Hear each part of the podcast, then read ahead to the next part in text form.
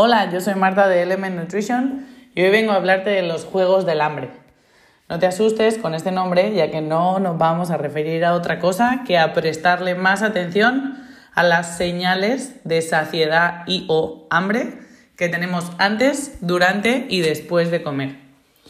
Entonces, si tu objetivo es perder peso o recomponer tu masa corporal, quieres comer hasta estar un 80% lleno.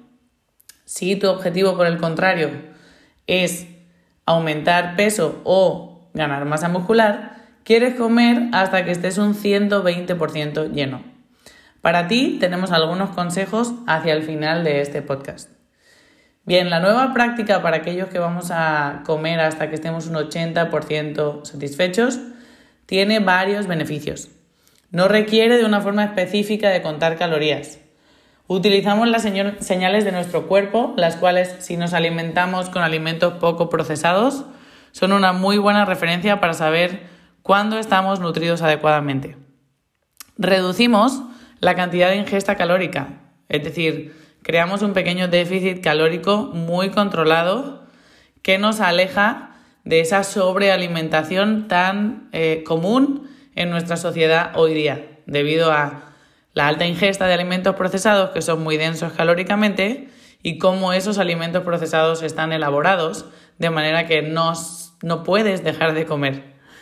Evitamos esa sensación incómoda de distensión abdominal y aletargamiento después de comer demasiado. Evitamos digestiones pesadas y nos mantenemos más activos después de, después de cada comida gracias a no tener esa sensación de pesadez. Puede ser que sea difícil ponerle un número exacto a qué tan lleno o satisfecho estás. No te preocupes, con la práctica esto cada vez va a ser más sencillo y además no es necesario que seas súper preciso. Entonces, ¿cómo empezamos con estos juegos del hambre? Antes de comer, pregúntate, empieza a preguntarte a partir de tu próxima comida, ¿qué tan hambriento estás o hambrienta? Lo ideal sería que en una escala del 1 al 10 llegarás con un 7 o 8 de hambre. Es decir, un 1 no tienes casi hambre y un 10 estás famélico y quieres devorar tu plato. Ahora, cuando paras de comer, pregúntate, ¿qué tan saciado o lleno estás? Del 1 al 10, aquí es donde deberías llegar a un 8 para llegar a ese 80% lleno. Y después de comer, durante un tiempo después, deberías mantener ese 8 hasta volver a caer a ese 7 que va a ser tu momento de volver a comer sin llegar a esa ansiedad o esa hambruna que no te va a permitir volver a comer hasta que estés un 80% satisfecho o comer despacio. ¿Cómo podemos lograr comer hasta estar un 80% llenos? Bien, podemos reducir la porción del plato. Si sabes normalmente qué tan lleno está tu plato, trata de que esa porción sea un poco más pequeña.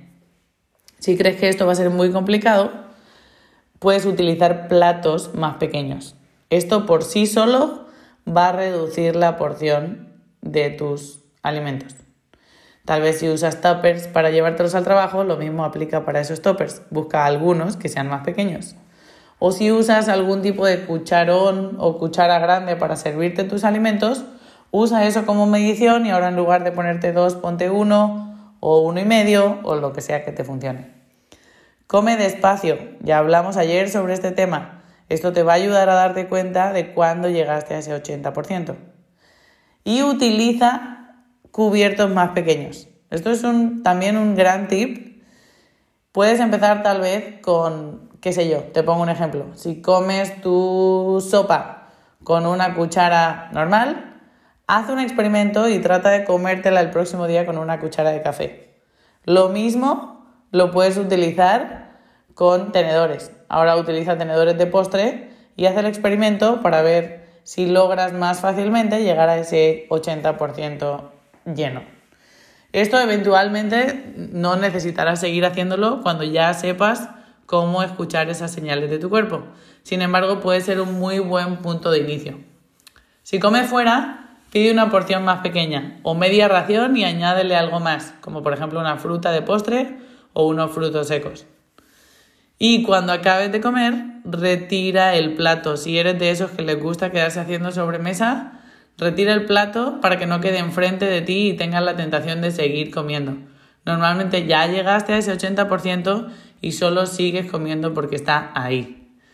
Si no es posible retirar el plato porque estás en un restaurante, colócale una servilleta encima como gesto de que ya acabaste de comer. Ahora, una vez más, si tu objetivo es aumentar o ganar peso o aumentar masa muscular, tú quieres comer hasta estar un 120% lleno. Esto no quiere decir que tú no debas de jugar a los juegos del hambre. Simplemente vas a comer antes, tal vez estando un 8 o 9 en esa escala del 1 al 10 en cuanto a hambre, vas a llegar a comer hasta más allá de tu límite. Tranquilo, poco a poco también te vas a acostumbrar a esta sensación y vas a tener mayor capacidad de ingesta. Y por último, una vez más, en cuanto empieces a perder esa sensación de estar muy lleno, vas a tener que volver a comer. Si esto se te complica, si te cuesta demasiado llegar a ese punto, digamos, extremo de saciedad, tu otra opción será aumentar la cantidad de comidas que realizas al día. Es decir, come más frecuentemente. No vas a llegar a esa sensación, pero vas a estar ingiriendo una mayor cantidad de calorías a lo largo del día. Mañana te traigo más información. Hoy pone en práctica estos juegos del hambre.